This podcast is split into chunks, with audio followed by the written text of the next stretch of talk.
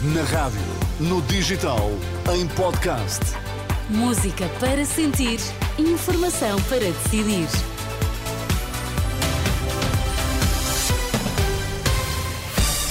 Notícias na Renascença. Para já, Miguel, quais são os títulos em destaque a esta hora? Diminuiu em comparação com as últimas legislativas o número de pessoas que se inscreveram para o voto antecipado em mobilidade. Vamos avançar esses dados nesta edição das 5. Greves nos comboios vão regressar para a semana.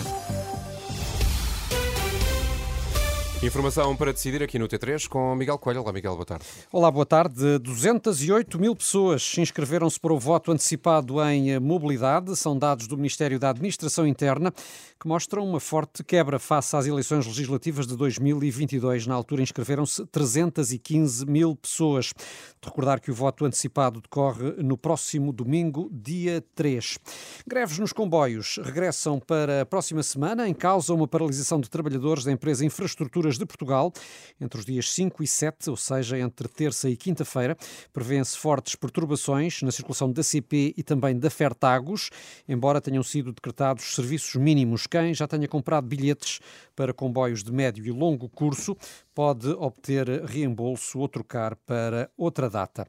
O chanceler alemão prestou homenagem a Alexei Navalny, que foi hoje a enterrar. Olaf Scholz afirma que o oposicionista russo pagou com a vida a luta pela democracia e pela liberdade. Numa mensagem na rede social X, o chefe do governo alemão salienta ainda que, mesmo correndo grande risco, muitos russos continuam o legado de Navalny e prova disso foi a presença de numerosos críticos do regime de Putin no funeral que decorreu em Moscovo. A União Europeia defende uma investigação ao incidente que ontem resultou na morte de 109 eh, habitantes de Gaza. Mais de 700 pessoas ficaram feridas. O Hamas acusa as tropas israelitas de terem aberto fogo sobre uma multidão que aguardava a chegada de ajuda humanitária. Bruxelas defende que é indispensável uma investigação independente a este incidente. Na Polónia, um atropelamento provocou pelo menos 17 feridos, alguns em estado grave. A imprensa polaca avança que o condutor é um homem polaco de 33 anos que entrou com o carro numa rua destinada a peões no centro da cidade de Szczecin e foi contra um grupo de pessoas que estavam numa passadeira. Ainda tentou fugir do local, mas acabou por chocar com outras três viaturas e foi detido. As primeiras averiguações afastam motivações terroristas. E na corrida eleitoral, Miguel, estamos a chegar a meio da campanha, já isto passa a correr, e os partidos continuam de facto a percorrer uh, o país, não é? Sim, sendo que o líder socialista visitou esta tarde o Hospital da Cova da Beira, na Covilhã, esteve reunido com o Conselho de Administração e aproveitou para criticar a proposta da Aliança Democrática com vista à criação de um vale consulta para diminuir as listas de espera. Pela parte que lhe toca, Pedro Nuno Santos não se compromete em garantir nos próximos dois anos um médico de família para todos os portugueses.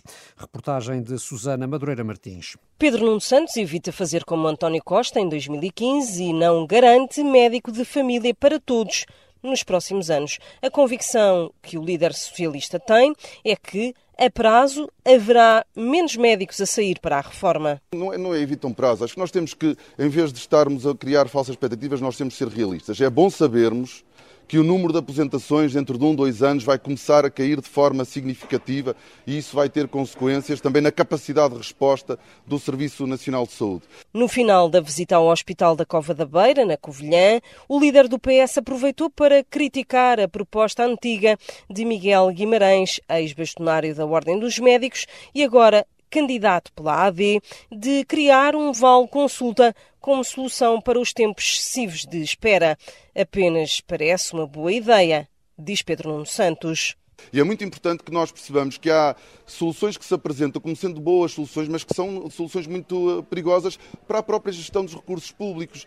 Quando nós ouvimos falar de soluções como a Val Consulta, elas, elas preocupam-nos, porque, obviamente, quando há, a partir da primeira consulta, o Estado deixa de conseguir controlar o que é que acontece a seguir à segunda, à terceira, aos exames que são, entretanto, pedidos, nós colocamos-nos nas mãos de terceiros. Portanto, a melhor forma de o Estado gerir bem os seus recursos, é investir, é continuar a investir no Serviço Nacional de Saúde. Há muito para fazer, é verdade.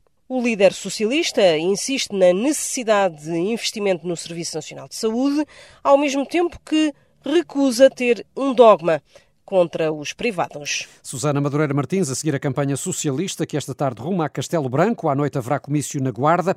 Mais a norte, em Lamego, o líder do Chega voltou ao tema dos polícias e militares. Tomás Anjinho Chagas. Lamego é a sede das tropas de operações especiais, mais conhecidos por Rangers, por isso Ventura aproveita para falar para as forças de segurança e militares e, claro, para criticar o governo sobre esse tema. É que parece que o governo não gosta daqueles que usam farda que não gostam daqueles que usam a autoridade para servir a população. Sem explicar como, o Chega quer dar mais autoridade à polícia. Precisam de ter, de andar na rua de cabeça erguida, de não ter medo de agir, de não ter medo de ir atrás de criminosos e, se for necessário, usar a arma.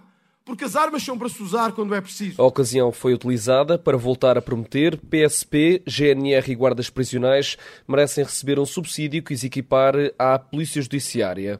Ou então. Termos um país sem forças armadas, sem forças policiais ou sem bombeiros. Termos o país que a esquerda sempre sonhou.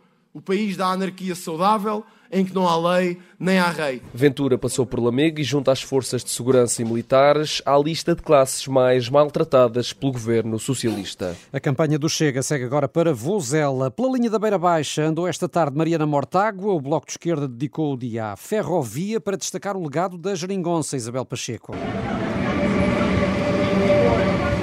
Da Covilhã à Guarda, Mariana Mortágua viajou de comboio para mostrar que há coisas que foram bem feitas. Há coisas boas em Portugal e quando há investimento nelas, o país avança. E isso não quer dizer que não seja preciso fazer mais. A reabertura da linha da Beira Baixa foi uma delas, diz a líder bloquista, feito com a chancela da Geringonça, sublinha Mariana Mortágua, que destaca a ferrovia, um dia depois do secretário-geral do PS, Pedro Nuno Santos, ter feito o mesmo e para dizer algo um tanto ou quanto parecido.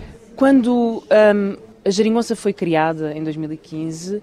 O plano da direita era de destruição da ferrovia, que é, aliás, um plano que vinha de trás de uma governação do Partido Socialista com José Sócrates. Foi a partir desse compromisso, em 2015, que se recomeçaram a abrir linhas ferroviárias, a requalificar linhas ferroviárias e o país precisa disso mesmo. A ferrovia é um bom exemplo. Exemplos eh, que a candidata quer ver repetidos no próximo governo, que poderá ser ou não de Jeringonça.